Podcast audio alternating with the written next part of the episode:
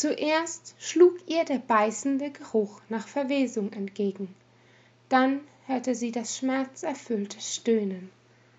Überall am wegesrand lagen erkrankte.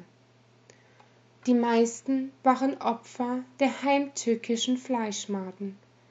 Es schmerzte diese zustände zu sehen. Als Chico um die nächste Ecke bog, wäre sie fast mit einem Mann zusammengestoßen. Sein gieriger Blick richtete sich auf ihr Dekolleté und wollte sie schon in die Richtung der nächsten Wand drängen. Da erwachte ein Feuerball in ihrer rechten Hand. Ich würde es mir an deiner Stelle sehr genau überlegen, ob du dich wirklich mit mir anlegen willst, zischte sie zornig. Schulterzucken zog er ab. Die Elementalistin beendete den Zauber und ging weiter. Es erschien ihr wie ein Irrgarten. Marktplatz stand auf einem der Schilder geschrieben. Das klang doch mal vielversprechend. Je näher sie den kleinen Buden mit den illegalen Handelsabkommen kam, desto mehr Leute tummelten sich auf der Straße. Einige von ihnen taumelten im Suff, andere priesen lauthals ihre speziellen Waren an. Mehrmals musste Chico vor aufdringlichen Hehlern zurücktreten. Im hintersten Teil entdeckte sie schließlich ein heruntergekommenes Gebäude mit der Aufschrift Silberwolke. Zögerlich trat Chico ein und wurde sofort von zwei Frauen in spärlicher Bekleidung gefragt, ob sie sich nicht etwas Zeit zu zweit wünschte.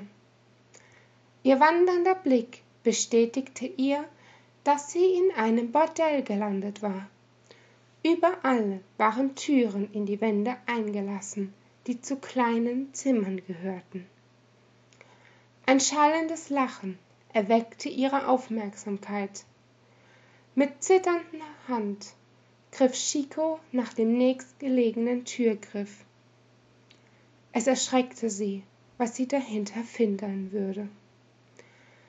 Der größte Teil des Raumes wurde von einer Pritsche mit mehreren Kissen und Decken eingenommen, auf der sich zwei fremdländische Frauen regelten, die stetig mehr Verhüllung verloren. Beim Eintreffen des unerwarteten Besuchers hielten sie inne. Chico folgte ihren Augen, die sich zur gegenüberliegenden Seite richteten. Dort saß auf einem gepolsterten Holzstuhl Ota, der nur noch an einer einzigen Stelle Kleidung trug.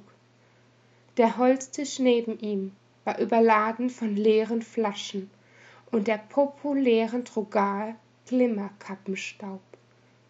Kein Wunder, dass er die Unterstadt als letzte Etappe seines Trips gewählt hatte.